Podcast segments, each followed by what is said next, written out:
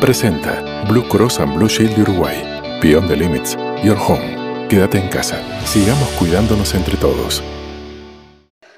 Bueno, buenos días para todos. Eh, muchas gracias por participar. Estamos de nuevo en una de estas Free Zone Talks, este ciclo que arrancamos a partir del mes de marzo, obligados por la, por la situación mundial y por la imposibilidad que teníamos de vernos. Eh, del cual estamos muy orgullosos y lo hacemos con muchísimas ganas y hemos descubierto algo, algo más que nos convoca y que, y que nos da una excusa para encontrarnos cada tanto y, hablar de temas que nos parecen importantes. Y vaya si hoy es un día de esos. Eh, mi nombre es Ignacio Del eh, y, y, soy el gerente aquí en World Trade Center Free Zone junto con el equipo lideramos esta, esta nueva iniciativa que, como decía, nos llena de, orgullo y de entusiasmo y que, que, de alguna forma tiene varios objetivos. El primero, como les decía, tiene que ver con, encontrar eh, una, forma de, reunirnos y de tratar temas relevantes, pero también se trata de eh, contagiar. Eh, un poco de posibilidad y también de compartir, como les decía, contenidos relevantes. Y, el, contenido que nos convoca hoy o el eh, el tema nos parece sumamente importante. Un poco en la invitación que mandábamos decíamos que nuestro futuro está en juego. Eh, y, por qué lo poníamos tan ahí en blanco y negro? Tiene que ver con, la mirada que queremos darle al tema. Primeramente, esta va a ser una charla de educación. Estamos muy contentos de, tener a los panelistas de la calidad que tenemos hoy. Tengo la suerte de conocerlos a los tres y bueno, la verdad que son, son de esas personas que uno cuando ve todo lo que están empujando y lo que están haciendo, eh, se entusiasma y, dan ganas de, compartirlo. Y un poco eh, hoy no, es la excepción y estamos hoy justamente para, eso, para que nos cuenten un poco de sus historias, de lo que están viviendo, de sus puntos de vista, que seguramente tienen una mirada... Eh, que para nosotros es muy relevante porque es una mirada desde la cancha, no es una mirada subjetiva ni teórica. los tres están hoy por hoy en el, frente de batalla y, lidiando con un montón de situaciones. Eh, y nos parece que su opinión eh, y sus historias son tremendamente inspiradoras y, conmovedoras para, muchos de nosotros. como le decía, es una charla de educación que queremos ser bien respetuosos y eso es lo primero que quiero decir. Nosotros aquí vamos a tener una charla, un intercambio de opiniones, siempre tendientes a a, tener una mirada positiva. Eh, yo particularmente eh, no soy un experto en educación, entonces quiero ser muy cauto y muy respetuoso. Vamos a hablar de temas de educación, eh, pero desde un punto de vista del intercambio, no ni desde la crítica ni desde, desde decir, bueno, somos eruditos de la educación. La idea es tener un intercambio de una hora aproximadamente para que para que podamos escuchar la opinión de los chicos, pero también que todos los que están participando tengan la chance de eh, hacer sus preguntas. Eh, no las vamos a hacer en el chat general, sino que hay una, hay una opción que ustedes van a ver a la derecha que dice preguntas y respuestas. Entonces les pedimos que sus preguntas las hagan a través de ese canal para nosotros irlas filtrando y transformársela, eh, perdón, transmitírsela a los panelistas. Nuevamente, gracias. Gracias también a Blue Cross y Blue Shield que nos, que nos auspicia eh, en, este, eh, en este ciclo. Y bueno, ya, que, ya quiero de alguna forma un poco arrancar la charla y empezar a, a escuchar nuestros panelistas. Les voy a ir presentando de a uno una breve eh, introducción, pero, pero creo que lo más rico es que ellos un poco cuenten mm, de qué es lo que hacen y sobre todo de, sus organizaciones. Unas son más conocidas que otras, pero creo que vale la pena hacer un recorrido por lo que hace cada uno y, todos los buenos resultados que están trayendo de sus organizaciones. Entonces, para arrancar, voy a arrancar con Sofía Puig, eh, que con Chofa, como, como le decimos habitualmente, le voy a pedir a cada uno que se presente pero que también, como esto es una charla, eh, nos den un poco de idea de lo que es la educación. En vez de recurrir a una presentación eh, o, recorrer números fríos, le voy a pedir a cada uno de ustedes que comparta eh, algún número de la educación para entender cuál es el estatus actual, pero sobre todo qué es lo que están haciendo de sus organizaciones para mejorar la situación actual. Eh, entonces les voy a pedir que se presenten eh, y que de alguna forma comenten de, la situación actual algún número, alguna estadística que los mueva, que les parezca relevante compartir y, utilizar de puntapié para, para la conversación. Así que, Chofa, bienvenida, Sofía Puig, directora ejecutiva de Enseña Uruguay. Eh, bienvenida, muchísimas gracias, un placer tenerte y bueno, te pido que cuentes vos un poco más de, tu recorrido, de tu historia y, bueno, ese número, esa estadística o ese concepto detrás del cual este, tenés mucha energía o, inspiración. Muchas gracias Nacho por la invitación y por esa tremenda presentación. Em, bueno, yo soy Sofía Puch, chofa, me dicen, eh, dirijo Enseño Uruguay y yo entré a Enseño Uruguay antes como profesora. Nosotros en Enseño Uruguay nos, nos, dedicamos a la selección, formación, acompañamiento de docentes que trabajan en aulas de contexto vulnerable. Eh, buscamos personas que quieran comprometerse por dos años a dar clases, a dejar un poquito más de sí mismos, a conocer estudiantes, a conocer la educación desde adentro. Y, yo entré así a la organización, yo entré como docente, yo estudiaba traductorado de inglés, entonces mis méritos me permitieron que entrara a dar inglés y fui docente durante dos años. Y yo siempre cuento que mm, si bien a mí la educación me gustaba, yo no pensaba dedicarme a, la educación hasta que entré a un salón de clases, hasta que tuve estudiantes, hasta que conocí el problema desde adentro y vi lo que estaba pasando y dije, ok, acá hay que remangarse, ponerse a trabajar y todos podemos, podemos hacerlo. Enseño Uruguay trabaja solamente en contextos vulnerables, eh, porque trayendo un poco lo que tú decís, Nacho, hay una cifra que a nosotros en Enseña, pero también sé que a los tres panelistas que estamos acá nos mueve mucho y es la que más nos duele y la que más nos desvela, y es eh, la alta tasa de deserción, la de desvinculación que hay eh, en el sistema educativo. No voy a marear con números, pero para mí hay uno muy grande y que es muy doloroso, y es que eh, solamente el 15% de los adolescentes del quintil más pobre terminan educación media superior, contra un 70% del quintil más rico. Entonces ahí hay un número eh, muy, muy, muy bravo, porque si vos naces en un contexto vulnerable, tenés cinco veces menos chance de terminar tu educación, eh, tu educación media superior que si naciste en un contexto no vulnerable. Nosotros tenemos una frase que decimos mucho que es que eh, el lugar donde naces no puede determinar tu futuro, pero que hoy en Uruguay es lo que pasa, porque si tú naces en ciertos contextos o en ciertos barrios, estás ya determinado de que no vas a terminar por una cantidad de razones de que podríamos, podríamos enumerar. Y lo otro es que la razón número uno por la cual los, los, estudiantes perdón, eh, se desvinculan del sistema educativo es porque la educación no les hace sentido, como que no sienten que la educación les llame, les sirva, les atraiga. Entonces, nosotros elegimos trabajar con docentes porque creemos que es como la pieza fundamental para que el estudiante se enganche, se, se cope dentro de la clase eh, y, y no se desvincule.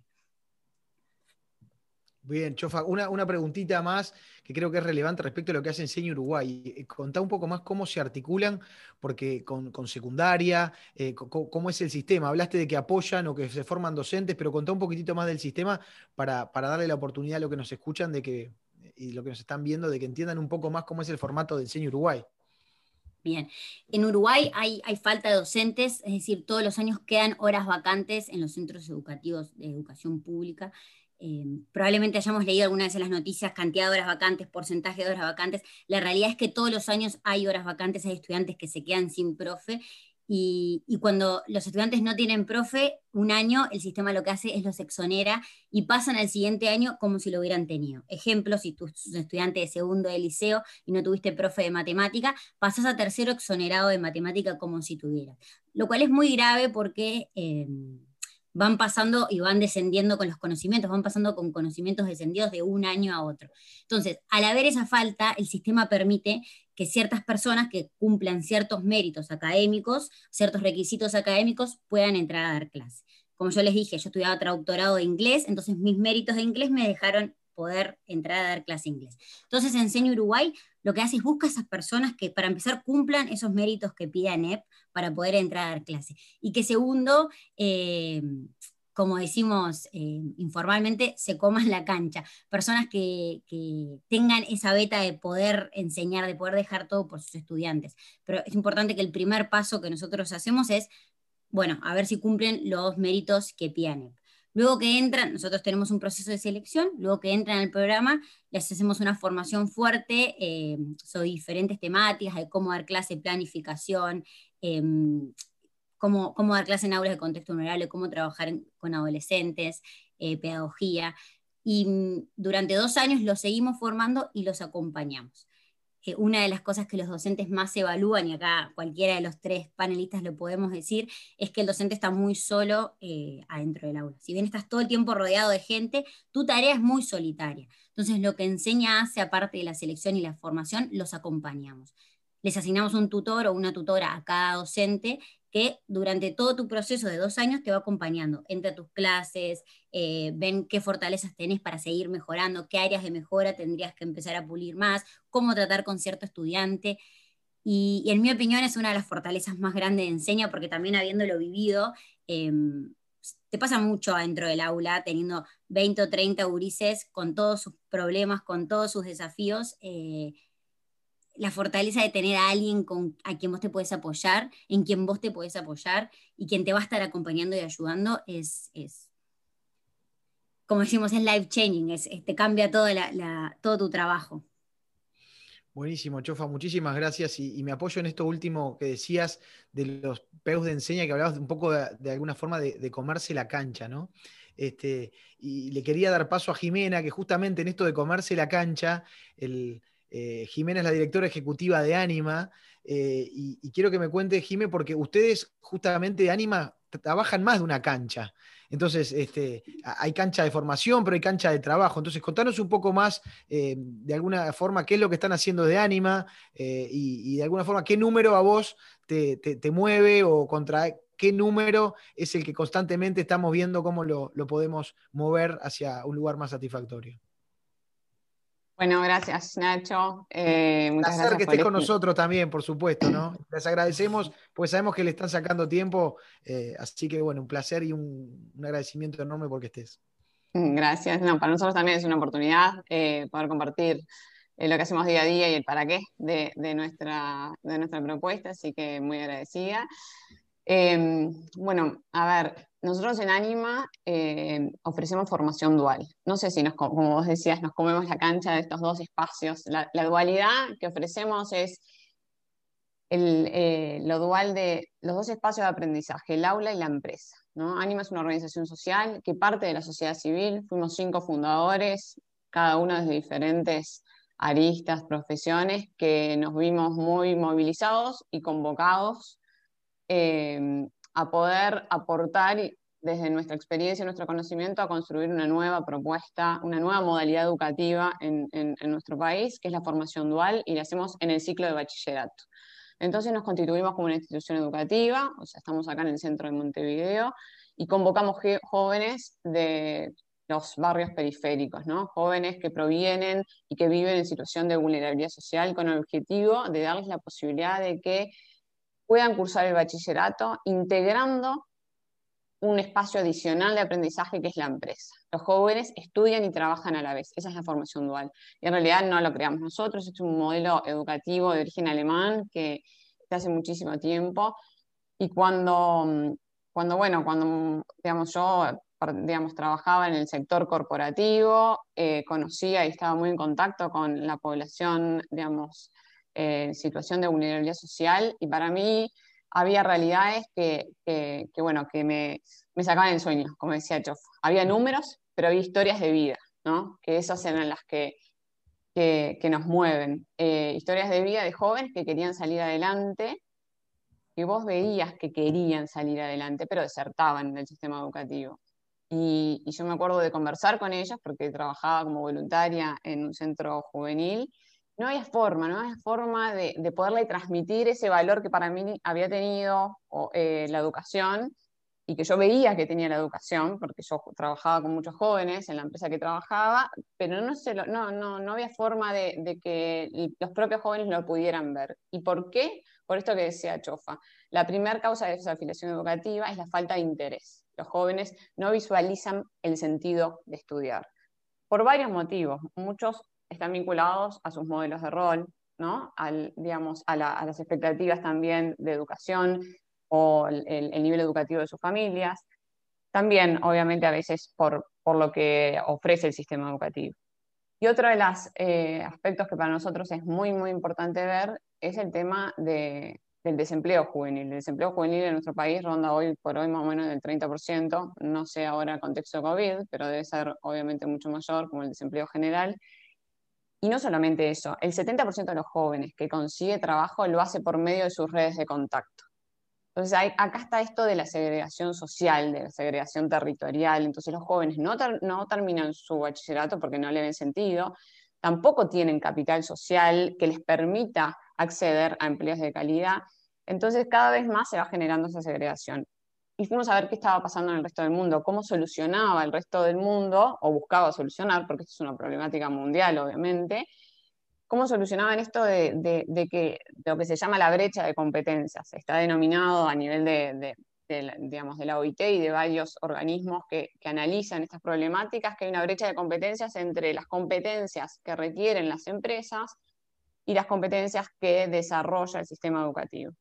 Y ahí encontramos la formación dual. Y cuando a mí me definen la formación dual como reconocer eh, que uno aprende trabajando, ahí yo creo que todos nos sentimos identificados, ¿no? Entonces, ¿por qué dilatar en el tiempo y pretender que los jóvenes terminen el bachillerato para después, o terminen sus estudios para después trabajar, ¿por qué no lo, no lo traemos, no lo incorporamos? Y eso tiene un altísimo valor y potencial. Ya te digo, em, los jóvenes que están en Anima ven el valor de estudiar y por eso siguen, y por eso no tenemos casi deserción. Y, hay un estudio reciente que hizo Ana Balsa, em, de la Universidad de Montevideo, donde evaluó el impacto que generó Anima en la primera generación, un impacto, una evaluación de impacto comparada ¿no? con jóvenes que no hacen Anima y demuestra que Anima eh, aumenta la probabilidad de terminar el bachillerato en un 120%. Y eso obviamente es por varios, varios motivos, pero es esto, ¿no? El valor que tiene para los jóvenes darse cuenta que pueden aprender y que lo que aprenden lo pueden aplicar.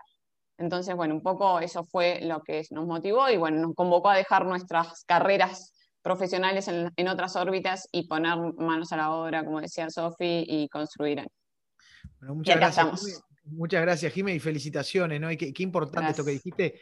Me quedo con el número, obviamente, el 120% eh, de, los que pasan por una experiencia, un 120% más de los que de, de estudiantes respecto a los que no pasan por una experiencia ánima, terminan el, bachillerato, ¿no? Y, qué importante vivir las cosas, ¿no? Porque seguramente, eh, creo que acá hay un tema, como vos decís, seguramente cuando alguien le dice a un chico joven, no, mira que estudiar porque es relevante, eh, nos pasó a todos, ¿no? Es decir, da, me parece bárbaro lo que me dicen, pero hasta que no lo vivo en carne propia, no llego a tener eh, la verdadera dimensión de, lo que es relevante, o no lo llego a, internalizar, que me parece que es el, tema, el tema más importante, y, eso obviamente tiene que ver mucho con lo que está haciendo Martín en, en, el día de hoy. Martín Fernández, que es el director ejecutivo de Educación Responsable, eh, eh, pero también Martín fue fundador de, Enseña Uruguay.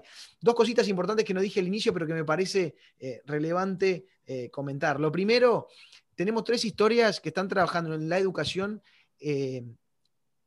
con poblaciones de contexto vulnerable, lo cual lo hace todavía más valioso este, y, más relevante. Y después, de alguna forma, ustedes son como esta nueva generación, que la generación que arranca en educación, difícil que se vaya a educación, ¿no? Y Martín es como un gran ejemplo. Arrancó en Enseña, eh, fundándolo, siendo director ejecutivo, y hoy por hoy ya está en otra organización que también tiene que ver con la, con la eh, educación, pero desde otro punto de vista y también con otro enfoque. Así que Martín, un gustazo de verte de nuevo. Eh, con otra organización nueva. Este, y bueno, pero también contanos dónde estás y qué otras cosas estás haciendo, porque no solo educación responsable ocupa tu tiempo. Bienvenido y muchas gracias. Gracias, Nacho. Este, un gusto estar con ustedes, este, compartir panel con, con estas dos super mujeres. Eh, que además creo que es importante lo que dijiste al principio, que nos conocemos todos entre, desde antes, o sea que el trabajo en redes de estas organizaciones, que a veces parece más aislado y más concreto, este, hay un ejercicio este, bastante interesante de, trabajar en redes, de compartir, de estar abierto, de compartir aprendizaje que permite que este ecosistema este, funcione y, aprenda rápido, ¿no? lo más rápido posible. Eso me parece que es algo re interesante, que me, siento bien parte y me siento como bien agradecido de, poder, de poder escuchar y aprender de, las compañeras. Em, a ver, yo estoy ahora, estoy en el Marconi ahora, estoy, trabajo en, en la Escuela de Oficio Don Bosco, va a sonar el timbre un ratito, así capaz que hace un poco de ruido de fondo, pero bueno, es la, vida real. Eh, como bien dijiste Nacho, estoy trabajando como director ejecutivo de educación responsable, me sumé hace poco a este proyecto que trabaja sobre educación emocional, este, que tiene una propuesta, y me quedaba pensando en lo que tú decías, tiene una propuesta que no solamente trabaja en contextos vulnerables, sino que es una propuesta de formación para docentes y de transformación de centros educativos en este tema que es tan importante, que son las emociones, pero también trabaja en, colegios este, de, todas las zonas de Montevideo. Y eso lo uno un poco con, el número este que, trabajaba, que decía Chofa al principio de, la desvinculación. En Uruguay también llama la atención la desvinculación de los quintiles más ricos también. Uruguay tiene muy baja culminación de ciclo de las personas que, están, eh, que tienen mejores capacidades desde el punto de vista socioeconómico. Eso llama la atención a cualquier persona. Entonces, lo que nos está hablando, obviamente que hay un, foco en lo vulnerable y hay una preocupación extrema porque ahí los números asustan, pero cuando uno compara con general, llama la atención y, ahí hay para mí hay un llamado de atención de que en general la educación no está siendo respuesta para los gurises, no solamente para los gurises de, cierto contexto. Eso también nos, tiene que vincular con los hermanos, las hermanas, los hijos, o sea, todos estamos vinculados de alguna forma a la educación y podemos ver que, está, que, hay una falta de, vinculación con ese interés. Y también una cosita para aclarar que también me parece re importante es que esa falta de interés que hace que los gurises no se vinculen no tiene que ver con que no valoren la educación. O sea, cuando se los pregunta, en Uruguay particularmente, a los gurises se los, se los le pregunta, ¿vos creés que la educación es importante? Te dicen sí. Y después no, no, no encuentran la motivación. Entonces es como un doble problema. Por un lado, sienten que es importante y que ellos no lo están pudiendo lograr. Y lo mismo pasa con las familias. Ahí hay un, como un mito de que parece que no, les, no los valoran, pero no es que no valoren, sino que la propuesta obviamente no está respondiendo a sus intereses más, más concretos o, a sus intereses también de futuro, ¿no? de proyección. Y ahí hay una, linda oportunidad para, para, tensionar un poco la pregunta y, decir, bueno, ¿por qué? No? ¿Para qué? ¿Y por qué este, si hay una carencia de sentido, sobre todo la educación media? que es el liceo y la UTU, para, hacer, explicarlo claro, no está muy claro de para qué sirve esto. Este, a tal punto es eso, que, cada vez más los gurises empiezan a elegir la UTU como una salida, más que el liceo, porque la UTU está aprendiendo a responder mejor a esta pregunta de por qué y para qué. El otro día me juntaba con una empresa acá este, local y me decía, la UTU la amo, me decía el, gerente de recursos humanos, me dice, porque me está dando gente capacitada en algo concreto y, el, y secundaria, el liceo, sigue siendo funcional a si logro un título universitario. Pero es algo para cómo, cómo vivimos los gurises hoy, o sea, cómo sostener seis años de liceo, porque después voy a la universidad para tener un, título, es lo que se llama técnicamente que Uruguay la educación es muy tubular, recién al final del, camino está la recompensa y no hay como pequeñas recompensas en el camino. Y por eso, re, importante lo, tanto lo que hace Chofa, este, obviamente tratando de que el aula sea más interesante de los educadores y muy tarde lo de Simena también en Anima, porque eso permite que los gurises rápidamente identifiquen este valor que tiene la educación y vean este, para qué sirve. Yo digo que a nosotros nos pasaba lo mismo, no es que esto cambió, eso también es otra cosa. O sea, antes nos pasaba exactamente lo mismo. Lo que pasa es que nosotros teníamos que obedecer porque había un sentido de obedecer esto y que estamos sentados ahí porque teníamos que hacerlo, no había otra chance. Esta gurizada. Porque yo lo digo, como decía nuestro padre, respetábamos. El porque yo lo digo valía. Exactamente. Y la gurizada no se banca eso ahora, entonces quiere preguntar por qué. O sea, no lo pregunta capaz literalmente, pero sí te desafía con no ir a tu clase, si tu clase es un embole.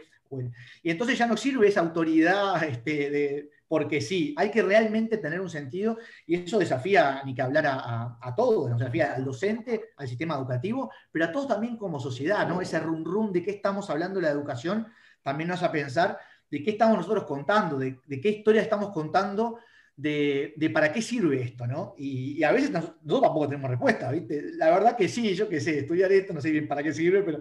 Y eso también se transmite. Entonces creo que ahí hay que un ejercicio de reflexión, de de charla este, de, la ciudad, del, país en general, que, tras muros, fuera de los muros del, centro educativo, que nos permita conversar sobre para qué sirve la educación y, reconstruir esa valoración que tenemos, porque si no los gurises no lo van a, no lo van a valorar, eso me parece importante. Totalmente. Después, Sí, creo, que tocaste un punto que, es central, ¿no? Eh, hablaste justamente de cómo mantener el interés de estos chicos. Lo, mencionaba tanto Chofa como, como Jime. Hablaba Jime de que no, hay gente de que, eh, de que no visualizan la importancia de esto. En un mundo que está cambiando, porque creo que de alguna forma, como dijiste Martín, siempre tuvimos este interés de que, bueno, nos tenían que mantener interesados. Pero creo que ahora la, evolución del mundo eh, ha le ha dado otra velocidad y otra reflexión al tema. Eh, no quiero ponerme a hablar de lo que son redes sociales, aparatos electrónicos y todo eso, pero está claro que estas generaciones, como dijiste Martín, que me gustó que dijiste, la gurizada no se lo banca. Entonces, están demandando al sistema en general, y no es un tema de ellos contra nosotros, el sistema se tiene que reformular justamente para atender a esa necesidad de los chicos actuales de ver, bueno, cómo genero el interés a través de propuestas innovadoras o de, temas que sean bien específicos para lo que cada uno busca. Es como un traje a medida. Antes la educación era, bueno, esto es para todos y chao. De alguna forma con el tiempo todo va cambiando, ¿no? Y, Jime, ¿cómo lo ves vos, sobre todo en el tema laboral y ahora con el tema de, meto ahí medio de costado el tema del coronavirus, eh, que, tuvimos una reflexión con algunos de ustedes, ¿no? Es decir, hay que retransformarse y esto puso eh, todo el set de herramientas necesarias, lo exacerbó con, con, este contexto donde hubo que desarrollar cosas muy rápido para mantener el interés, eh, que ya era difícil de mantener en el formato habitual, ahora hubo que retransformarse y reacomodarse. ¿Cómo lo están viendo ustedes? Bien, sí. Em, a ver, súper interesante. Eh, antes de, digamos, de la última pregunta que, hacías, había un aspecto que mencionaste que para mí eh, hace bien interesante al, concepto de formación dual. El concepto de formación dual, al requerir esta integración, este diálogo, en realidad es como generar em, un vehículo, podemos llamarlo, una, eh, que permite el diálogo entre la academia y el mundo del trabajo el mundo empresarial. Y esto es eh, algo necesario para todas las partes. Yo siempre hay un informe de McKinsey que habla de mm, que hay una paradoja en esto de que les decía de la brecha de competencias, donde hay una carretera donde están los tres actores, los jóvenes, los educadores y las empresas. Los tres tienen un objetivo en común, ¿no? Porque los tres se necesitan mutuamente pero muchas veces no, no se genera ese diálogo. Las empresas dicen, bueno, no, el sistema educativo no, forma, no forma las competencias que necesito y los jóvenes no están comprometidos, rotan todo el tiempo, no, no se comprometen, bla, bla, bla. Los jóvenes dicen, no, el sistema educativo me reaburro y las empresas en realidad me piden dos años de experiencia y nadie me da la, la, posibilidad. Y los eh, centros educativos o los docentes dicen, no, en realidad las empresas solo quieren ganar plata, no les interesa nada y los jóvenes están todo el día con su... Entonces, eso que pasa y está el cual o sea, no, no hay solución mágica. Lo que podemos hacer es sentarnos a dialogar y entendernos que las tres partes queremos lo mismo. Queremos eh, poder darle a los jóvenes la oportunidad de desarrollar su potencial, sus competencias, para que puedan desarrollarse como ciudadanos y trabajar, porque todos necesitamos trabajar y las empresas así también mejorar su, desarrollo y el desarrollo país. Entonces, no solamente la formación dual habilita ese diálogo y hace que las cosas sean posibles, sino que esto que vos decías, al estar eh, en contacto permanente con el mundo eh, empresarial, con los recursos, con las habilidades, con la metodología que tiene, que va mucho más rápido, porque sí tienen la capacidad, ¿no? no te digo todas, pero la muchas sí, eso permea la educación, eso permea a los docentes, eso permea a los jóvenes. Entonces, nos permite generar, eh, poder eh, darle acceso a los jóvenes a nuevas tecnologías, a nueva aplicación de conocimiento, a nueva aplicación de herramientas. Los gurises acá, o sea, trabajan con, eh, obviamente, ya son, digamos, nativos digitales, pero tienen acceso a herramientas, a recursos, a formas de trabajar. Es, es muy difícil. Si, si, si la educación va por un carril y no se permea, porque no, no, no, les da el tiempo, obviamente, de mantenerse actualizados. Entonces, eso un poco que hacías referencia me parecía como sumamente interesante de poderlo como compartir. Y sin duda, en el contexto del COVID, eh, esto también tuvo como, tiene, tiene sentido, ¿no? Porque nosotros nos vimos como, tuvimos la, la oportunidad de, estar en permanente contacto con las empresas eh, con las que trabajamos. Hoy tenemos un pool de 73 empresas formadoras. O sea, hay, una comunidad, nosotros hablamos de la comunidad Anima, que no son únicamente los jóvenes, sus familias y el equipo docente y el equipo de gestión, sino también las empresas y los tutores en las empresas que acompañan el proceso de aprendizaje del joven en la empresa. Entonces es una comunidad muy amplia y muy grande que nos nutre a todos. Entonces, eh, en realidad nos vimos, eh, vimos la oportunidad y tuvimos la oportunidad de tener durante la pandemia muchas de estos espacios bien íntimos, porque obviamente que hubieron millones de webinars, ¿no? Pero con una empresa que bueno, que, está, mm, no sé, que estuvo bien preparada y compartió mejores prácticas y se las eh, presentaba a los docentes, se las presentaba a los alumnos y a partir de ahí era como la incorporábamos en Anima, mismo para la interna de Anima, ¿no? Estos desafíos como de, equipo, que bueno, todas las empresas tuvieron, nosotros también, obviamente, porque también somos una organización, de cómo mantenernos en contacto, cómo no perder, ¿no? Eso, eso que es tan importante de la socialización. Em, entonces, bueno, como que sacamos piques, mejores prácticas, y eso nos ayudó muchísimo. Me parece que eso, eso es bueno, justo eso que decís de, la buena práctica, Jimena. Martín, vos hablaste y dijiste, che, esto es como, llevándolo a notas de, colegio, esto es como un 12, como un sote, lo que fue la actuación de los docentes durante la pandemia. Y, yo obviamente no dejo de compartir mi situación personal, donde en el inicio nos tocó pasar muchas horas con nuestros hijos en Zoom y tratando de le transmitir eh, algunos de los contenidos. Y la verdad que, viste que siempre dice, che, bueno, los profesores o los maestros, a veces, y claro, a veces que decimos, bueno, che, me parece que a estos tipos hay que hacerle un monumento por lo complejo que es. Yo tengo que estar tres, cuatro horas y, tengo que tener muchísima paciencia, eh, tratar de buscar la vuelta. Y son mis hijos. Este, y, es uno solo. Eh, por vez. Y eh, digo, ¿cómo hacen estos tipos con 30 en el aula? Entonces, eh, vos la verdad que los docentes en esta pandemia hay que sacarse sombrero. ¿Por qué decías eso, Martín? Que, comparto plenamente, ¿no? Sí, yo eh, como una, sensación que voy teniendo de, esta, de esta pandemia, de que nos acudió, obviamente nos acudió a todos, más allá de la educación, pero particularmente la educación la, la puso en un lugar totalmente diferente a lo que está acostumbrado. O sea, el aula cambió, y por más que uno diga, bueno, es lo mismo dar una clase, no es lo mismo, o sea, justamente hablar frente a una pantalla está muy, dista mucho de realmente dar una clase donde los vínculos, la, socialización entre los gurises, este, el marco del aula hace la cosa, ya es central en esto, no es un extra, es lo central. Y entonces frente a un shock inesperado, donde todos tuvimos que aprender rápidamente, eh, yo tengo una mirada recontra positiva de cómo el sistema educativo en general, en particular los docentes, pero también los gurises y también las familias, eh, se adecuaron rápidamente, lo más rápido que pudieron, este, a, este nuevo contexto y pudieron dentro de todo ir remando este año este, que, era, que venía muy, muy complicado. Yo, la verdad que hoy por hoy, dadas las, dadas las condiciones, obviamente que es un año que va a ser difícil, que hay que ver qué tanto se aprendió realmente, digo, no digo que, que ha sido un año positivo, ni, ni mucho menos, pero dadas las circunstancias, la respuesta del sistema educativo, este, bueno, y no lo digo solo yo, o sea, Uruguay está haciendo referencia a nivel internacional en este tema, ni que hablar lo que fue Ceibar, lo que permitió la conectividad, etcétera, pero después hubo una parte como una voluntad humana, ¿no? De, adecuarse a eso y de no, no rendirse frente, frente a ese, frente a, esa circunstancia inesperada y adecuar lo central de tu práctica, no es algo extra, ¿no? Adecuar y buscar caminos.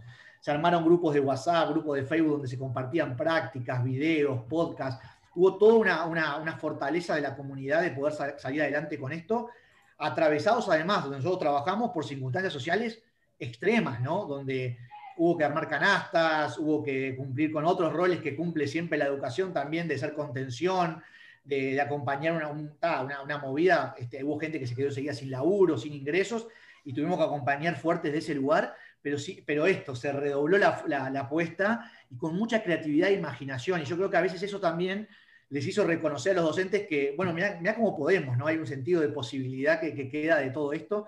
Obviamente que hay después historias particulares, hay lugares que capaz esto no fue tan así. Yo hablo de la experiencia y de lo que he visto, y, la verdad que yo veo el vaso lleno en ese lado, ¿no? Y me parece que es un buen antecedente, genera un buen antecedente de, de auto eh, reconocimiento primero, los educadores, de decir, bueno, mira lo que somos capaces de hacer, y también desde afuera, de decir, bueno, mira todo lo que fuimos capaces como sociedad de, llevar adelante y, eso que a veces se critica, o la educación, la educación, la educación, bueno, no, mira, tiene estas virtudes, ¿no? También tiene los defectos que ya hemos visto, o sea, nosotros trabajamos en esto este, desde antes de la pandemia, por problemas que son más estructurales. Esos problemas estructurales se vieron agravados, o sea, el auto fue exigido y los, y los, y los errores se marcaron más. Pero entonces hubo las dos cosas, como reconocer que estas cosas no están funcionando, pero también saber que hay cosas positivas de dónde agarrarnos, ¿no? Y sobre eso me parece que es una buena oportunidad, si la, podemos reflexionar y la podemos como construir a partir de eso, es una excelente oportunidad para mirar de acá más este, y cómo podemos mover este sistema educativo para que empiece a dar mejores resultados para todos. Eso requiere de un compromiso general, o sea, no requiere otra vez esto no solo los educadores, yo me quedo con eso porque fue lo que vi, pero ni que hablar también la familia, esta responsabilidad. Trabajo acá en Marconi y acá no, no hay, eh, no, tenemos Zoom, o sea, no pudimos tener las clases por Zoom, entonces eh, hicimos todo un sistema de eh, cadena de WhatsApp, donde los profesores hacían una tarea que tenía que ser lo más clara posible, le sacábamos una fotito, lo mandábamos a la, madre o al padre o al vecino, porque a veces la familia tampoco tiene celular, se lo llevaba, Eguri lo hacía agrandando la, pantalla porque no puede imprimir, lo escribía, le sacaba una foto, lo mandaba de vuelta, lo corregíamos y le dábamos una devolución. Funcionamos así seis meses y yo veía en eso no solamente la voluntad de los educadores, que bueno, de última es lo que hacemos, sino de las familias de, pedir, che, yo me atrasaba un poquito, yo era el que mandaba las tareas como coordinador, me atrasaba un poquito y me empezaban a llegar mensajes, no hay tarea, profe, no hay tarea para hoy. Esas ganas por WhatsApp, ¿viste? Entonces, eh, esto hubo todo una... Entonces yo digo, pará, acá hay algo, acá hay algo, porque este pibe hace esto? Entonces depende de nosotros, dentro de los centros educativos, cómo podemos a partir de eso construir una respuesta que le dé sentido y que, que los empuje, ¿no? Que los empuje en su trayectoria de vida, sea lo que sea que quieran hacer, ¿no? Este, Ahora, qué cambio, Martín, ¿no? ¿Qué, cambio y, qué, la verdad que qué, movilizador esto que comentás, ¿no? Porque por un lado, cuando hablamos y miramos los números, decimos, che, no hay interés, eh, no visualizan, el contexto condiciona, el nivel educativo de los padres, pero a pesar de esto, tenemos historias como esta que vos contás de que se moviliza toda una comunidad de vecinos para, porque obviamente desde donde estamos y donde estamos hoy nos imaginamos que es todo Zoom y que todo nuestro país estaba con Zoom y lo puso rápido y mandaban la tarea y la subían y, vos nos estás trayendo algo súper valioso que está hablando de que no, ¿de qué Zoom estamos hablando? No hay Zoom, no hay computadora, no hay internet. Acá había que mandarle la tarea al vecino para que la hiciera y después la mandara de vuelta. Y ahí solamente de escucharte, Martín, hay seis, siete personas que se están articulando en pos de un bien común, de que un chico pueda tener una tarea y pueda continuar con su educación. La verdad que es una historia increíble. Sí, que, te, cuento un, cuento, Nacho. Eh, había uno, claro, los del primer año arrancaron, en el primer año, o sea, salieron de la escuela, tuvieron 15 días de clase y después desapareció. Entonces yo digo, ¿qué vínculo puedo tener con WhatsApp con esta gente? Los otros son más grandes, nos conocen, pero no sabían ni qué materias tenían, era una locura, imagínate entonces había uno, Estefano uno, que por WhatsApp me decía, la estoy haciendo, la estoy haciendo, pero no me mandaba nunca foto, ¿viste? Y yo, pa, ¿qué, me la, ¿qué la va a estar haciendo? Vos sabés que fue el primer día que volvimos a la presencialidad en junio y me trajo un fajo, un fajo de hojas con todas las tareas que había estado haciendo, me las trajo, o sea, yo desconfiaba, ¿qué ¿viste? me estaba verseando, ¿viste? Porque no lo conocía mucho. Y me trajo un fajo, había hecho todas las tareas, errores, alguna otra, pero todas las tareas había hecho Estefano, no, no, me tapó la boca. Qué, este, imponente, qué buena, qué buena, qué buena anécdota. Chofa, cuando Martín decía lo de las canastas, me consta que los profesores de enseño Uruguay también tuvieron que hacer lo mismo, ¿no? Eh, con situaciones parecidas, retransformarse y decir, bueno, che, tenemos que hacer canastas. ¿Y, qué historia tenés vos ahí para, para compartir respecto a, a, transformarse en este nuevo contexto, a incorporar nuevas habilidades? Los profes, como vos comentabas, lo formaron en febrero para que den clase en una aula normal en marzo. Y en marzo resulta que no, mirá, no hay aula, como dice Martín, todo lo que te enseñamos no te va a servir, te van a servir solamente algunas cosas, hay otras cosas que directamente no vas a poder aplicar, y bueno, y, ponete capaz que a, preocuparte más por el tema alimenticio por encima del tema educativo, ¿no? ¿Cómo, lo vivieron ustedes?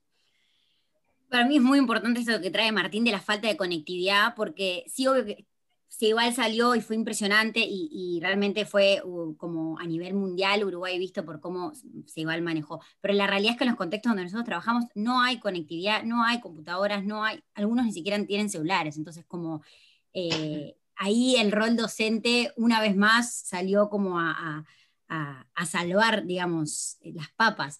Em, está bueno porque nosotros siempre leíamos que, viste, que a veces la educación está parada, la educación está parada, y por el otro lado veías los docentes como trabajando el doble, trabajando el triple, como tú decís, nosotros los formamos para cierta realidad y en 15 días les cambió todo, tuvieron que aprender a usar Zoom, los que, tuvieron que usar, los que no tenían Zoom, eh, WhatsApp, como dice Tincho, nosotros usamos mucho como grupos de Facebook o mismo eh, algunos eh, estudiantes iban a los centros educativos, pero también empezamos a evaluar, y esto nos, dolía mucho porque veíamos que había familias que se habían quedado sin trabajo, que eh, su, principal problema era que no tenían que comer. Entonces, eh, para ellos la educación estaba en el, punto número dos, o sea, el paso número dos, porque primero tenían que salir a proveer o a salir a buscar comida. Y eso los, docentes lo trajeron un montón, como vemos estudiantes que, que ni siquiera están comiendo. Entonces, como ahí tuvimos toda una reflexión que para mí fue una reflexión súper interesante. Bueno, pero ¿hasta dónde nosotros vamos a, a seguir enseñándoles las ecuaciones, sabiendo que ni siquiera tienen un plato para comer. Entonces ahí hay como un, tire y afloje. Entonces lo que empezamos a hacer también, empezamos a hacer una campaña grande, grande de donaciones para darles a las familias con las que nosotros trabajamos. En alguna de las canastas aprovechamos y les poníamos como eh, algunas actividades para que hicieran, que las pudieran devolver, pero la verdad es que no estaba saciada la necesidad número uno, que era la necesidad de la alimentación. Y para mí fue muy claro cuando esto empezó como a aflojar y se empezaron a abrir las cosas, la gente empezó a trabajar y empezó a ver más eh, como interés por, por, la educación y por las actividades que le mandamos. Porque ahí uno se pone, o sea, les pido a todos, pónganse en ese lugar, como me están diciendo que me ponga a aprender los verbos y qué sé yo, y ni siquiera tengo que comer, como ahí la preocupación eh, venía por otro lado. Y fue re duro, fue muy duro para los, docentes como ver eh, a sus estudiantes en, esas, en esas situaciones. Eh, pero como ahora Nacho, que siempre lo hablamos contigo, como vos decías, los problemas de, la conectividad, digo, cómo enseñarle a mis, a mis hijos por Zoom. Imagínate sin Zoom, como imagínate enseñarles por un grupo de Facebook. Y, y, la educación no para, la educación sigue, entonces como fue muy desafiante. Yo creo que Tincho traía a las familias, pero para mí también los, los, héroes y las heroínas número uno son los docentes acá, que mucho palo les damos socialmente, se les da mucho palo, pero son para mí eh, uno de los grandes héroes y heroínas de, todo esto. No, sin, lugar a dudas, Chofa y yo me quedo con lo que transmitieron los tres, que es que se generó a nivel de sociedad un músculo para atravesar eh, este tipo de situaciones inesperadas y decir, bueno, vamos a encontrarnos entre todos que de alguna forma le vamos, llámese WhatsApp, Facebook, como decía Martín, la enviada eh, por el otro lado, como dice Jimena, el diálogo, es decir, hay como un interés y probamos que se puede. Digo, obviamente, la crisis esta generó, generó que ese amor propio. No quiero caer en el lugar común de hablar de la garra charrúa para todo lo que implique tener un poco de amor propio, pero lo que quiero decir es, eh, está claro de que como sociedad respondimos bien, eh, todo el sistema en general, y, creo que eso es lo que hay que resaltar. Ya, estamos en, la parte final. Para, quiero decir una sola... Ah. No, peleamos. No. no, solo una cosa que Martín siempre trae, a mí siempre me quedó, porque después yo lo estudié y lo vi también, que eh, los sistemas educativos que mejores funcionan son cuando la sociedad está más comprometida. Se ve que donde toda la sociedad está comprometida con la educación, los resultados son mejores. Entonces, como ahí hay un llamado a la acción, como de todos tenemos que hacer algo, todas tenemos que hacer algo, eh, no solo dejarle como, ah, bueno, los docentes, el sistema educativo es quien tiene que educar, y bueno, y si las familias no funcionan, como, esto es de todos, porque al final... Eh, yo soy una convencida de que todos los problemas que tenemos en la sociedad se arreglan mejorando los desafíos de la educación. Entonces, el compromiso tiene que ser social eh, y el cambio tiene que ser social. Buenísimo, Chofa. Gracias. Yo, ahí, Nacho, sí. había una de las cosas que cuando escuchaba y, cómo ¿no? Eh, eh, el poder destacar y reconocer el, rol de las familias, el rol de los docentes, el rol de los jóvenes, ¿no? Ahí fueron ellos también los protagonistas que se pudieron adaptar, sin duda, las situaciones de vida eh, de ellos han desarrollado una gran resiliencia y su capacidad de adaptación eh, es, mucho mejor capaz que la nuestra, porque se han tenido que adaptar a muchos cambios, a muchas pérdidas, a muchos desafíos, y entonces, bueno, este fue uno más. De hecho, hace dos viernes fui a, una jornada que ahora que nos dejan, podemos hacer como actividades, no podemos hacer campamentos, pero sí actividades por el día, y uno de los chiquilines decía, estábamos reflexionando y uno de los jóvenes comentaba eso, ¿no? Em, esto fue un cambio más en mi vida. O sea, como, y uno decía, pa, qué sal, ¿no? Como para nosotros, el, el COVID, y obviamente que sí representó muchas cosas, y para una de las cosas que destacamos, que también lo comentaba Sofi y Martín, que una de las oportunidades que generó la pandemia es unir mucho más la familia y el centro educativo. Eso creo que lo vivimos eh, todos. Yo como madre lo viví, eh, esto que vos decías, Nacho, de, tener la el, aula en casa, y a nosotros eh, realmente también. Nosotros como no estamos en territorio, no estamos en los barrios, estamos en el centro de Montevideo con este objetivo de que los jóvenes puedan ¿no?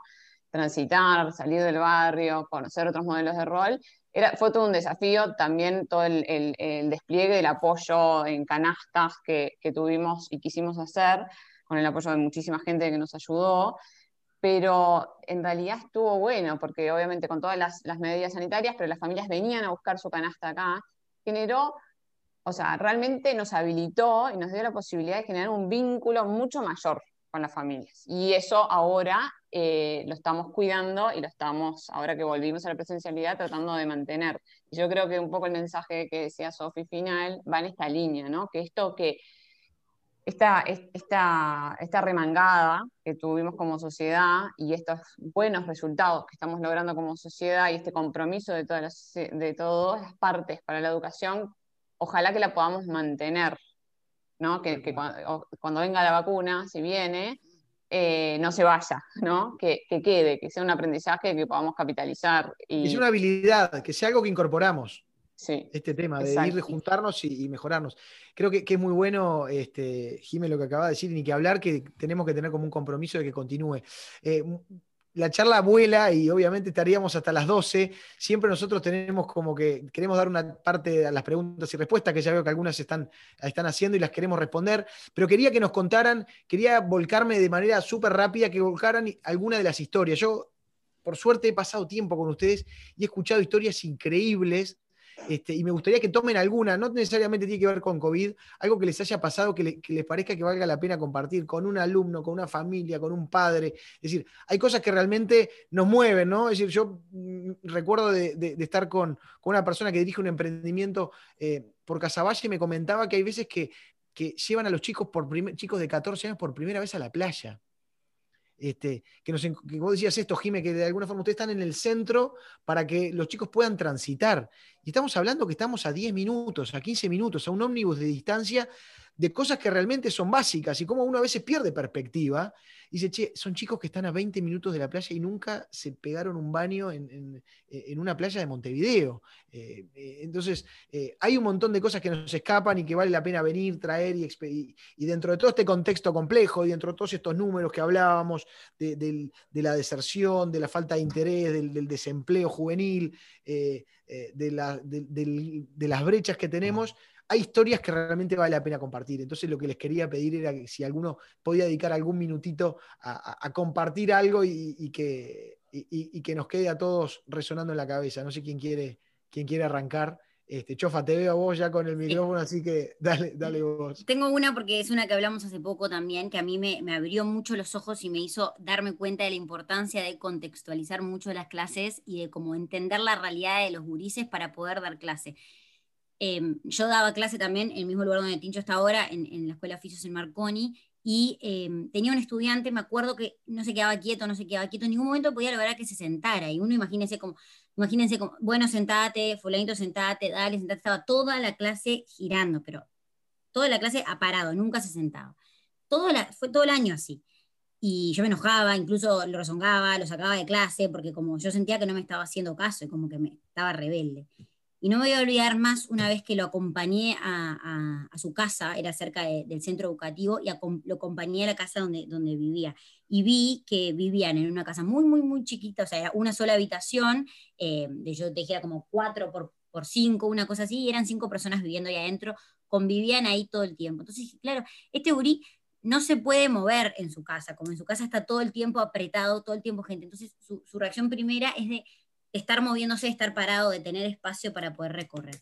Y ahí dije, claro, como yo desde mi rol lo, rezongué, estaba todo el tiempo, incluso un día lo saqué de clase porque ya me estaba molestando, eh, que estuviera todo el tiempo parado, y no entendía de que en realidad, es una vivencia personal. Entonces ahí fue como, tenemos que entender mucho más los contextos de, en los que están viviendo nuestros estudiantes para poder saber cómo vas a enseñarle vos el verb to be o el verb no sé cuánto si tienen falta de alimentación, si vienen con problemas de, violencia, uno tiene que entender y saber esas cosas que están pasando en sus, en sus cabezas, en sus vidas, para poder después educar, como que la educación viene también por ahí.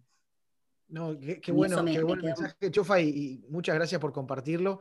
Y ni que hablar, ¿no? Es decir, para, redoblar eh, el rol que tiene Enseña Uruguay, muchas veces en contextos es común no solo tener que lidiar con el aspecto pedagógico, sino también con aspectos familiares complejos, donde, donde no solo hay cuestión eh, de pobreza, sino también hay cuestiones de, otro índole también muy importante. Entonces, eh, lidiar con eso requiere un, set de capacidades muy importantes para entender primero el contexto familiar, este, y, desde que nosotros le, ponemos al docente toda esa responsabilidad como educales, darles esta materia, eh, apoyarlos psicológicamente, acompañarlos, eh, y, si no lo haces bien, es tu culpa. Entonces, también hay que apoyar a los docentes, o sea, sobre todo hay que apoyar a los docentes. Claro, vos arrancabas de alguien que los puede apoyar y me consta que hay muchas historias con que simplemente estar un poco con los chiquilines, porque vienen de hogares disfuncionales, con, con algún... Eh, con, alguna ausencia a nivel de, los padres, este, y, simplemente a veces, obviamente, transmitiendo, pero estando ahí, disponible para, esos chicos, ya realmente, como dijiste, se hace la diferencia, ¿no? Este, Martín o, o algo que también quieran, quieran compartir, alguna historia. Eh, de las damas, ¿no, Martín? Eh, bueno, mil tengo. Eh, para mí una de las cosas digamos, de, que es bien importante como, como, como poner en palabras, es esto del sentido de pertenencia, ¿no? Está estudiado que no hay aprendizaje posible, no hay creatividad, no hay vínculo si las personas nos sentimos parte, en una empresa, en la familia, en el centro educativo, en la sociedad. Entonces, eh, creo que de, ella, digamos, está demostrado que cuando el joven se siente parte, se queda y aprende. Entonces, ah, desde ahí, el otro día, uno de los, de los gurises, Santi, em, en uno de los desayunos que estamos haciendo, eh, también para, para, agrandar la comunidad de Ánima, eh, contaba, fue como testimonio y contaba un poco su, su, historia. Y ya había conversado yo con él, pero no me había contado, no le había puesto estas palabras, ¿no? Realmente fue muy espontáneo y, muy, y fue, fue bien emotivo porque él, digamos, viene de, estuvo toda su vida institucionalizado en INAU, o sea, vive en INAU, ahora vive como en un hogar de INAU con, con otros jóvenes y niños, y él es el, referente, se, describía así. Y, y, le preguntaron, y bueno, ¿por qué, por qué viniste a Anima? ¿No? Y él ahí contó que en realidad eh, él siempre fue el diferente, él se sentía por fuera de la sociedad, por ese contexto y esa vida que había, ah, eh, que, había esa historia de vida y de crecimiento y de no, sentirse como parte de, un núcleo familiar. Y, que cuando le propusieron Anima en realidad no quería entrar porque veía que era una propuesta diferente. ¿no? Y él decía, yo no quiero seguir eh, estando y siendo parte de algo diferente. Yo quiero ser como, como acá, como quiero, eh, digamos, los, como los demás del barrio. Y, y, y bueno, por algún motivo, eligió Anima. Y lo que él ponía en palabras era, Anima me permitió darme cuenta que puedo y que soy uno más de la sociedad y que me puedo integrar en la sociedad. El loco está trabajando en una empresa de software, la rompe, y, y, su historia y su, capaz que sí, como todos tenemos problemas, eh, no lo condicionan. Y es, ahí, ahí nos jugamos todo, ¿no? En que ellos en que poder generar las condiciones. Está ahí. Nosotros como, como centros educativos, como em, integrantes de la sociedad, podemos aportar a generar las condiciones para que todos nos sintamos parte y tengamos las condiciones para desarrollar lo que, lo que nos gusta y lo que sabemos hacer. Entonces, tengo mil historias, pero esa fue como bien reciente y, y, sí, todo, porque me hace mucho sentido con esto del sentirnos parte. Qué bueno, bueno, muchas gracias y felicitaciones porque sin lugar a dudas ustedes desde Anima le, abrieron el camino, le dieron simplemente para que tenga la oportunidad de brillar, que si no de otra forma eh, estaba todo ese potencial este, eh, de alguna forma detenido, congelado, y ustedes dieron la chance, así que felicitaciones mm. por eso. Martín, contate alguna de, de, las tuyas que seguramente tenés un montón este, de, de algo que hayas vivido que te parezca importante compartir antes una cosa bien chiquita, me parece interesante lo que dice Jimé de, este encuentro, ¿no? De este encuentro que nos exige de, todas las partes, de la empresa, de la educación, de los que vivimos en un barrio, de los que vivimos en otro, un ejercicio de empatía que, nos, saca de nuestra, comodidad. O sea, se habla mucho, viste, que las redes sociales te juntan solamente con los que te llevas medio bien. Y yo creo que la sociedad padece un poco de eso, ¿no? De estar cómodo con la gente con la que pensamos igual, con la que nos vestimos igual. Y este ejercicio de empatía, de salir al encuentro y ver en el otro no solamente diferencia. Se nos trancó Martín. Lo estaba diciendo con tanta pasión que se congeló. Yo no sabía si era mi red. A ver, ahí te agarramos, Martín. Ahí, ahora sí, ahora sí.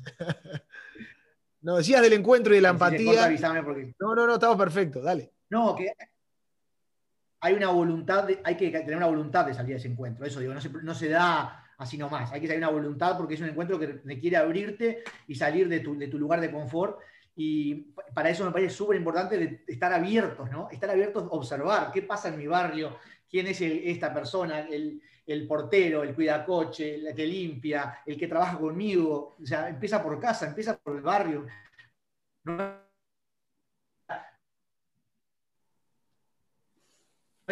Hacer el voluntariado para si se predispone a eso, ¿no? Eso me parece algo, algo eh, importante y que, que trabaja en muchos de estos proyectos. Bien, y, contate alguna historia, algo que tengas para, para... Tengo una de la última semana. Eh, eh, hay un chico, el Cheche, Christopher, trabaja en el, mercado modelo, ahora lo van a mudar, está ahí que se, lo, se, lo, mudan. Trabaja toda la noche, labura toda la noche y viene a clases, ¿viste? Y yo lo tengo a última hora en social eh, lo mato, pobre, se me duerme, porque viene de corrido del, mercado, tiene, 16 años, ¿no? Viene del mercado de laburar, arranca la clase, a las 8 está un poco, 9 y media, lo agarro a 11 y media para dar social, hablar de lo importante de la participación. Me mira con una cara como diciendo, ¿qué es? por favor.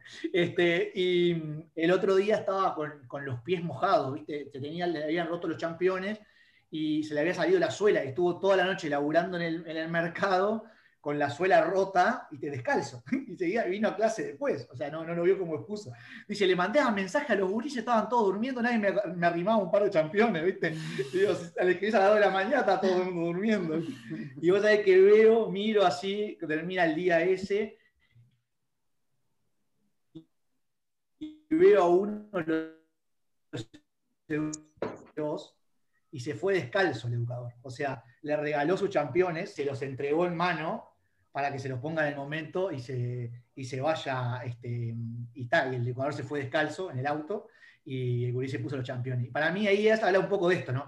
No es a cualquiera, acá vivimos mil situaciones, podríamos estar todo el tiempo regalando cosas, pero obviamente que ese gurí, con ese esfuerzo, con todo cómo nos mueve, como algo bien potente, de, de, también de recibirlo, ¿no? De entender que vos te lo mereces y le decía al educador, yo sé que vos harías lo mismo por otro cuando puedas. Este, y me parece que ese, eso, eso de ese encuentro, esa potencia de la empatía, es lo que para mí es lo más importante. O sea, después, este, eso es lo que construye la base de la sociedad.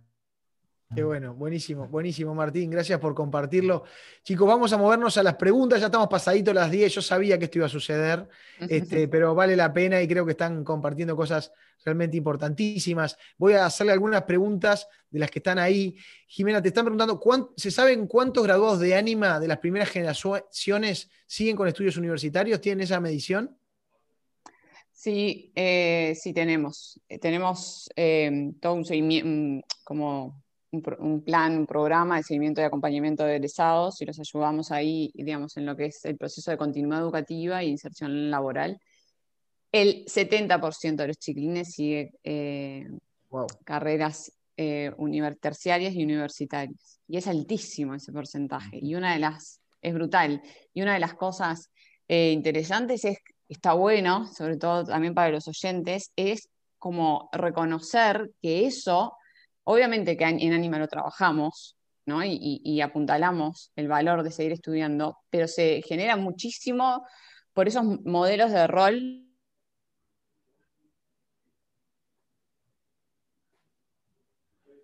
Se nos congeló Jimé. Bueno, ahora esperamos que vuelva Jime. Y hay otra pregunta. Ahí volvió. Ahí volvió. Jime, ¿estás ahí? ¿No me escucharon? Perdón. Modelos de rol y ahí se te cortó un poquito. ¿Ahí ahora me escuchan bien? Sí, sí, perfecto. ¿Sí? Bueno, esto que, que se genera como un, un efecto contagio en la empresa, donde los jóvenes ven que la gente sigue estudiando, que pueden estudiar y trabajar, ven el valor de seguir formándose, y bueno, y eso promueve que los chilenos sigan en, carreras terciarias universitarias. Y en la evaluación que hizo Ana Balsa también mostraba que multiplica por cuatro la probabilidad de seguir eh, estudios universitarios a ser eh, ánima con formación dual. Wow. 120 para terminar y por cuatro universitarios, imponente, la verdad. Lindos números. Felicitaciones. Después preguntan si los proyectos se realizan en Montevideo o zona metropolitana, si hay alguna proyección de acercar las posibilidades al interior. Nosotros eh, trabajamos, em, o sea, nosotros hacemos la, convocatoria de docentes para todo el país, em, pero trabajamos sobre todo en Montevideo, Canelones, San José y Maldonado. Em, la realidad es que siempre tenemos las ganas de como ir y poner una base de enseña en el interior. Todavía no lo hemos hecho, pero eh, hacemos la convocatoria de docentes, abrimos convocatoria para todo el país. Y nosotros hemos acompañado docentes también en Colonia y, en otros eh, departamentos. Si hay docentes que quieren que los formemos y los acompañemos, lo vamos a hacer. Buenísimo, Chofa. Ahora vamos a indagar un poco más en ese tema. Martín, contanos de educación responsable. ¿Tacuarembó? Tacuarembó, sí. En colegio en Tacuarembó estamos trabajando. Muy bueno, buenísimo. Jimé, ¿ustedes con ánimo? Nosotros estamos en, Montevideo, pero estamos trabajando mucho en, la réplica de la formación dual, no necesariamente ánima abrir en el interior del país, pero sí hacer una transferencia de conocimiento, ya sea del sector público o del sector privado, y es un objetivo, digamos, de gobierno y es un objetivo nuestro también poder eh, apoyar, o sea que ojalá que, que surjan oportunidades e iniciativas. Buenísimo, buenísimo. Eh, otra pregunta que, hacían un poco para ahí, para Martín, te preguntaban, ¿crees que falta una alternativa educativa nueva que pueda esquivar la avalancha histórica que hoy hace un salón de clase? Tal vez volver a aquellas aulas erotemáticas donde las rondas eran habituales, la zona experimental y las preguntas retóricas generaban curiosidad, inquietud y provocación de alguna pregunta nos está faltando atender una nueva filosofía, pensar más en el sentido de traspaso y generación de conocimientos en sus cuestiones prácticas. Es de las típicas preguntas-reflexión, eh, las catalogadas como pregunta-reflexión, pero creo que está muy buena, así que... Y las eh, típicas que le valen a Juan Martín, Tincho, vos las atraes. Claro, a Juan Martín, claro, dale. No, pero, o sea, más allá de, hay que dar los detalles, pero es un hay dos, dos ideas, un reci que hay que seguir pensando educación nueva, porque la educación siempre está en crisis y siempre está cambiando, ¿no? Siempre está en, proceso de cambio como cambia la sociedad, porque es parte. entonces sí, nunca pensar que ya está la situación. Ah, hay que estar en un constante cambio, eso seguro. Y otra cosa que me parece re importante de esto, de la filosofía, me parece central también en este, en este tiempo. Creo que también la pandemia nos sacudió mucho porque el sentido, o sea, somos muchos de ejecutar en esta sociedad, no ejecutamos, ejecutamos, ejecutamos, y el sentido eh, se vuelve muy relevante, no solamente para lo que pasa al centro de la clase, sino que queremos en la vida. Entonces me parece que recontra sí. A veces el aula innovadora se entiende como un aula que incorpora eh, lo, virtual nomás. Innovador no significa solamente introducir tecnología, significa también cómo cambiamos la, la, propuesta en la clase y capaz que es referirse a cosas que pasaban también antes y traer, yo por ejemplo, en mi clase de social no dejo usar el celular, no por en contra del celular, sino porque entiendo que es un regalo de tiempo que lo hago, que ellos pasan todo el día con el celular, un regalo de tiempo en, los por qué, ¿no? Y que el celular enseguida, cuando uno enseguida lo saca y se tienta. Y eso, por ejemplo, es una...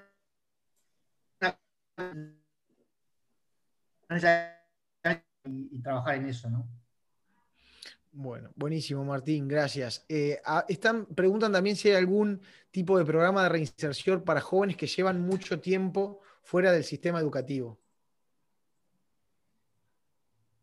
Jime, creo que está, está, está como para vos, ¿no?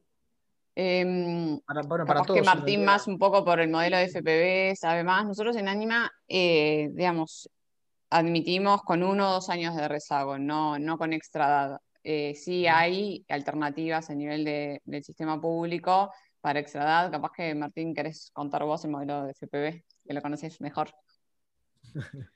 Sí, igual me dice Nacho que mi internet está funcionando un poco mal, así que bueno, sí. no, no, ahora, ahora impecable, ahora impecable. Y, y SECAP, este, Tincho, también. ¿Cómo? SECAP. No, esto, o sea, hay, hay, hay, propuestas de, Nosotros acá en la escuela trabajamos en, en, gurises que, se van desvinculando, la realidad es que hoy por hoy cada vez menos eh, pasa un tiempo largo sin que estudien, o sea, se los, por, a, por A, por B o por C se los identifica y se los intenta atraer. O sea, creo que la vinculación es algo que ha mejorado mucho en Uruguay. La cobertura, falta terminar, ¿no? Que terminen, que lo aprueben, que lo... Pero hoy por hoy, gurises que estén totalmente desvinculados del, centro y que no sean este, identificados cada vez quedan menos, por suerte. Eh, esto, con uno o dos años de rezago porque repitieron, pero no que estén muy afuera. Igual nosotros nuestra propuesta lo recibe, pero lo que ha pasado, antes recibíamos de un promedio de 15 años y ahora estamos recibiendo cada vez más un promedio de 12 años porque los gurises en realidad están saliendo de la escuela y, los identificamos más rápido. Estamos bajando, no porque nosotros hayamos puesto un límite, porque los gurises cada vez más este, están respondiendo a los estímulos. Ahora falta que una vez que los atrapamos, los intereses y los sostengan en el tiempo, ¿no? Buenísimo, gracias Martín. Eh, quiero ir bien rápido, vamos a ir con las últimas dos porque quiero que hagan un, una reflexión final antes de, terminar. Eh, les pido después de que, de que, si pueden que vayan poniendo sus, en lo que es el chat, vayan poniendo sus correos por si alguien quiere hacerle alguna pregunta específica, si los pueden poner a disposición, fantástico. Patricio nos pregunta si... Eh, cree que él dice, creo que transversalmente con todos los problemas que hablaron, la educación financiera, lo que es el ahorro, el crédito, es un gran debe en la educación curricular hoy en día adhieren a esta, a esta reflexión y desde sus proyectos, ¿se está trabajando en, en esta problemática? Gracias, Patricio, por la pregunta. Yo, yo, un comentario, o sea, a veces se intenta poner en lo curricular mucha cosa, o sea, educación ambiental, educación en derecho, educación financiera, emprendedurismo, o sea, como se dice que haya un tema. Y yo, lo que yo interpreto es que mejor va a ser las decisiones financieras de las personas cuanto mejor saben, sepan matemáticas, para arrancar. Entonces, me parece importante empezar por el principio, particularmente en los contextos donde nosotros trabajamos, que me hagan bien una multiplicación, que sepan hacer un, un tipo, algún tipo de cálculo, y después, obviamente, ya capaz que en los, en los años más grandes, como trabaja CIME, sí se puede hacer algo más específico, pero en la base, en los 12, 13, 14 años, es muy importante trabajar la, o sea, lo básico, leer, escribir, eh, eh, hacer cuentas, porque eso es lo que después te permite avanzar en las cosas más complejas, ¿no? ¿Qué opinan, ¿Qué opinan ustedes, chicas? Sí, eh, para mí es muy importante. Eh, obviamente, eh, con en marco de la propuesta que nosotros le ofrecemos a los jóvenes, cobra mucha importancia porque los jóvenes son contratados por las empresas con una remuneración. Eh, también hay un, un desafío ¿no? de, la administración ¿no? de, del dinero eh, justamente el otro día, este mismo Santiago contaba que, mm, y eso que nosotros, obviamente los jóvenes tienen una, una formación muy buena, digamos, en, en, torno ya sea, obviamente, a las ciencias, a economía, y también hacemos formaciones específicas en, en este, en, digamos, este tema de financiero, administración de, de recursos y demás, pero pero viste que cuando no lo necesitas, muchas veces no lo aprendes, ¿no? Entonces, el otro día Santiago contaba eh, que, que, bueno, que una de las cosas que le pasó en sus primeros, los primeros sueldos eh, que, que, recibió, pues no sabía qué hacer con la plata, Y hablaba. Con la plata. Y, bueno, y lo que hacía era invitaba a sus amigos a tomar algo y se la gastaba, se la gastaba, se la gastaba. Y un día en, en la empresa hicieron una presentación del estado de situación financiera de la empresa, de cómo iban a gestionar los recursos, y entonces había como muchas cosas que la bajaban también a la economía familiar y los desafíos, y ahí le cambió el chip al loco y está empezando a ahorrar porque obviamente quiere independizarse el año que viene. Yo decía, qué sal, ¿no? Cómo eh, en el, le llegó en el momento indicado y cómo esto, ¿no? Extendiendo las redes, le damos la posibilidad a los jóvenes de que puedan recibir este tipo de, información de, eh, en, otros, en otros ámbitos, o sea, como esto, ¿no? De abrir el abanico de, espacios donde ellos pueden ir incorporando buenas prácticas o, bueno, aspectos que para su vida en sociedad, para su vida futura. Así que nada, sí, comparto. Bueno, vamos, lo vamos a invitar a Santi a alguna Free Zone Talk porque tiene cuentos de, de todo. Sí, no, y además, no, no. Divino. No, yo quiero decir una cosa que me acuerdo de un estudiante que empezó a trabajar y, y, que después, como meses después, me contó que él apenas recibía el sueldo con, por, por, medio de un banco, sacaba el 100% de la plata y la guardaba dentro de un zapato. Eh, porque él decía que tenía como toda una teoría conspirativa sobre eh, los bancos y que ellos pueden decidir si un día me sacan la plata y ellos de un día para el otro capaz que me pueden sacar la plata y me queda la cuenta en cero, como mucha, mucha desinformación, por eso me parece muy pertinente la pregunta de Patricio. Em, y también lo que dijo Martín, porque nosotros a veces tenemos estudiantes de primero em, que vienen que vienen sin saber sumar ni siquiera, que hay que enseñarles a sumar y restar. Lo que nosotros hemos hecho es como algunas alianzas con algunas empresas que eh, dan talleres de, em, de, educación financiera y otra cosa muy importante, derechos laborales, porque tampoco nadie se los ha enseñado, entonces los tratamos de ir de la mano. Muy bueno, muy bueno, Chofa. Eh, estimados, quedan algunas preguntas que lo que pido es después que nosotros vamos a pasar los, los emails o que los vayan poniendo si pueden ustedes en el chat o donde, en, el, chat para que se las hagan. Pero no quiero terminar esta charla de hoy sin una reflexión de ustedes. Este, ustedes están en la educación. ¿Qué le dirían a los que están ahí, a los que están escuchando eh, eh, esta charla? A los que conocen a alguien que se quiere involucrar en, educación. Creo que Eduardo, que justamente hacía la pregunta, eh, creo que cerraría como con eso, ¿no? Es decir, ¿por qué le recomiendan a alguien involucrarse en el tema de educación en contexto? ¿Cómo se sienten ustedes? ¿Qué cambios notaron una vez que, se, ingresaron en esto? Entiendo que ninguno de los tres venía del palo y, una vez que como que los imantó la educación, ahora ya están que no se pueden largar más, este, que, no, quieren hacer otra cosa. Entonces, eh, quiero como un mensaje final de cada uno de ustedes respecto a, su camino y si conocen a alguien que puede sumarse a alguna de sus iniciativas, este, por qué lo haría y cómo. Bueno, toma la palabra. Sí, yo soy contadora de profesión, no sea, nada que ver. Eh, y, realmente, eh, así como Anima me ha desafiado muchísimo, pero me ha permitido aprender muchísimo. Como eso, yo siempre digo, es una escuela, bastante, no sé cuántos años me quedan para seguir aprendiendo, a veces digo, por favor, que no haya nuevas cosas, pero, pero, pero en realidad también con un agradecimiento brutal, porque a nivel personal, ¿no? A nivel, eh, salado el desarrollo personal que he podido, no, ir logrando acá.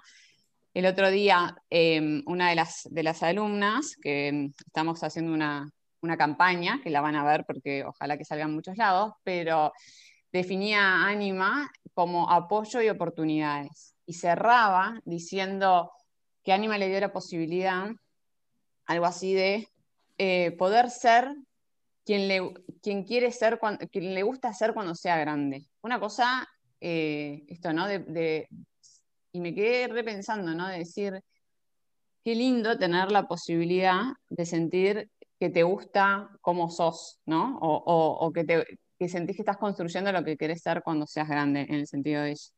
Y, y yo creo que, ahí está como la invitación de, a todos, que independientemente de, la, profesión, de lo que hagan, eh, siempre va a haber como un, tipo de propuestas. Acá hay tres propuestas diferentes en las cuales eh, necesitamos, la sociedad necesita eh, que se involucren, ¿no? Y que puedan como poner nada, sus recursos, su tiempo, su disponibilidad, sus conocimientos al servicio de algo y que capaz que no hay que descubrir la pólvora, ¿no? A veces, eh, realmente yo creo que toda la sociedad está preocupada eh, con las noticias que se ven en el noticiero, con los números que se ven, con lo que vivimos muchas veces cercanamente y y bueno, esto no es cuestión de decir, bueno, esto es un problema del gobierno, del Estado, no, no, yo creo, yo soy de las personas que, entiendo que nos tenemos que involucrar y bueno, Anima tiene una propuesta puntual específica que es bien pensada para esto, ¿no? Para generar el puente entre el mundo empresarial, los profesionales y los jóvenes em, que necesitan esas oportunidades. Eh, entonces, nada, invitarlos a, a que puedan ser empresas formadoras. Necesitamos empresas formadoras, o sea que no es que tenemos 73, pero necesitamos más, así que convocarlos a sus empresas a que puedan eh, conocer lo que es la propuesta. El, viernes que viene, el viernes 6 de noviembre, tenemos unos desayunos, después le pongo ahí el, el link para que se puedan anotar y sin duda para ser parte de la comunidad de Anima y hacer posible esto, que Anima pueda mm, recibir nuevas generaciones, que Anima pueda hacer la transferencia de conocimiento para ir al interior del país y todo eso, sin duda con el desafío que tenemos que nos financiamos con donaciones también, ¿no? La, invitación a apoyarnos como socias y, y, a involucrarse, digamos, desde el lado que ustedes vean, pero nada, decirles que hay lugar, y sin duda tienen cosas para aportar, así que, gracias. Claro que sí, gracias Jimé por tu reflexión súper valiosa este, y ojalá eh, tengamos muchos más empresas que adhieran sin lugar a dudas al gran trabajo que están haciendo desde Anima. Chofa, ¿qué te parece a bueno, eh, poco para agregar después de, la reflexión de Jimé. Pero yo lo mismo, yo soy traductora pública de profesión y cuando decidí meterme a Enseña Uruguay a dar clase, tuve mucho cuestionamiento como de mis vínculos, mi familia, mis amistades, como por qué te vas a ir a trabajar ahí, eh, siendo traductora pública, puedes trabajar donde quieras, de tu casa, ganando muchísima plata. Y es como, me lo cuestioné mucho en ese momento y, y el haber entrado, eso que les dije al principio, como haber conocido, saber que yo puedo hacer algo eh, fue como transformador, pero también fue transformador para mi gente alrededor, como me acuerdo de mi padre cuando yo estaba viendo en qué centro educativo iba a trabajar y yo le iba diciendo las direcciones y él como totalmente horrorizado. Y después de un tiempo, él a veces me acompañaba, me llevaba, mandaba videos para mis estudiantes. Como al final es esto del compromiso. Y para mí hay una palabra que yo siempre la digo, de hecho la tengo acá en mi escritorio y la bajé para mostrárselas, que es accountability, como que no tiene mucho una, traducción al español, más que eh, hacerse cargo o hacerse, hacer responsable, y como me parece que a mí se me dio mucho y, tengo la responsabilidad de poder darle a, la sociedad.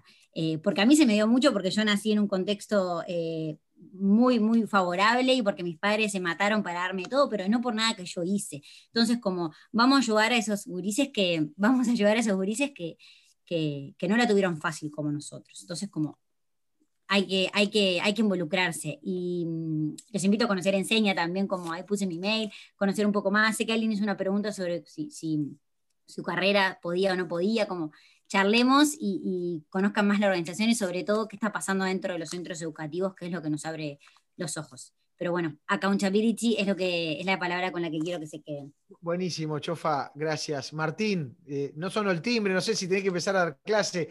Contalo, hacenos tu reflexión final. Este, contanos cómo, cómo podemos enganchar a los que estén escuchando a que, a que se sumen a la movida interesantísima que están desarrollando ustedes.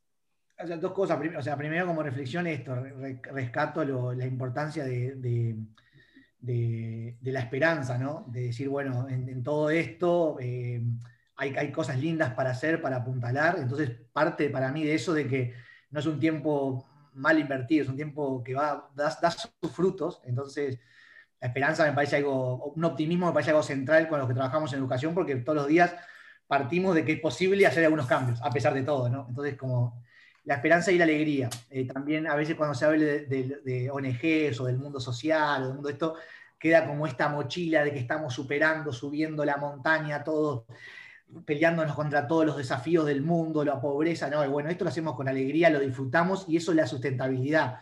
Entonces yo le invito a la gente que quiere sumarse a las distintas cosas, lo digo, háganlo del disfrute, obviamente hay una voluntad de hacerlo, pero busquen un lugar algo, esto puede ser en la casa, en la familia, en las ONGs que están trabajando, contribuir con dinero, con tiempo, con preguntas, con acompañar. Este, todos podemos encontrar nuestro lugar que nos lo disfrutemos este, y eso va potenciando. Particularmente en educación responsable, que trabajamos este, en la educación este, emocional, estamos haciendo programas para, para, empresas, lo mismo que hacemos con los docentes y con los centros educativos, lo estamos llevando para las empresas porque también están desafiadas con los mismos problemas, ¿no? de, de, los desafíos del punto de vista emocional. Entonces también ahí estamos abiertos, a, estamos haciendo cursos, capacitaciones a, a ofrecer eh, para también conectar. Estamos hablando de conectar, de encontrar estos dos mundos, de favorecer espacios de, de encuentro que, sean, que sirvan para las dos partes, para potenciarse, para conocerse y para crecer, tanto profesionalmente como personalmente. Así que eh, feliz de poder estar compartir con todos ustedes acá y estamos a las órdenes para, para, lo que, para, lo que, para lo que puedan colaborar o lo que quieran ayudar, o lo que quieran preguntar, o lo que sea. O nosotros podemos ayudar en algo también. Estamos para eso. Me parece que eso es lo importante de este tipo de trabajo. Buenísimo, Tincho, buenísimo, excelente. Bueno, chicos, estamos llegando a su fin. No quiero, quiero rescatar dos cositas que dijo cada uno que me parecieron increíbles. Eh, arrancaste vos, Jiménez, esta reflexión final hablando de, involucrarse, de responsabilidad, y eso la verdad que me parece central. Este, si todos tenemos algo para dar, no hay que subestimar lo que hacemos.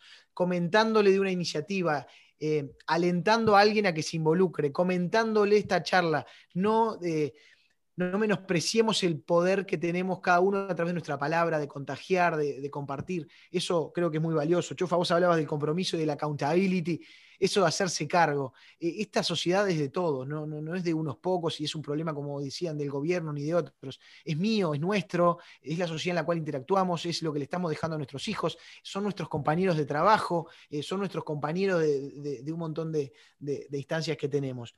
Eh, y vos, Tincho, hablabas de que involucrarse en estas cosas es un tiempo bien invertido, eh, no perder la esperanza, es un tiempo bien invertido estar en estas cosas, llena el alma. ustedes creo que no dijeron no dijeron algo que yo se los he escuchado a ustedes o que de alguna forma las pocas veces que me toca interactuar con ustedes o en proyectos de este tipo, esto te da un eh, una, sos millonario a nivel eh, del alma, de lo que te genera internamente ese tiempo que tenés. No es solo un tema de bien invertido, te da una rentabilidad, por hablar en términos eh, económicos, una rentabilidad que no se puede medir y que es sumamente importante. Entonces, el aliento hacia eso. Yo quiero terminar con dos palabras mías para con ustedes. primero es la admiración, de verdad. Vos dijiste, Tincho, que hay unas super, eras super mujeres. Para mí los tres son, son eh, son supers este, por todo lo que hacen y por cómo le ponen el cuerpo. Es esa persona que admirás y que decís, che, qué bien que es y yo no lo puedo hacer, este, pero hay que admirarlos a, la gente que está como ustedes en la cancha, jugándosela todos los días por estos temas que son tan importantes. Y para el final, el tema de la ilusión.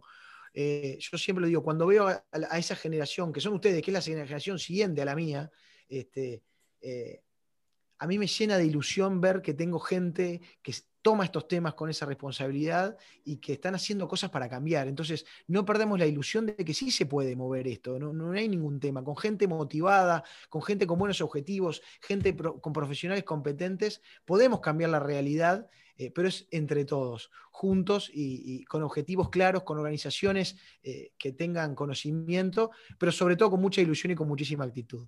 Así que, chicos, muchísimas gracias por participar, un placer. Gracias a vos, a todos, la verdad, un placer. Seguramente el tema no termina acá. Les mando un abrazo muy fuerte y que tengan muy buen fin de semana a todos. Para los que participaron eh, para los que participaron, eh, para los que escuchan, eh, nuevamente muchas gracias y nos veremos en una próxima ah, Free Zone Talk. Hasta luego. Gracias a todos.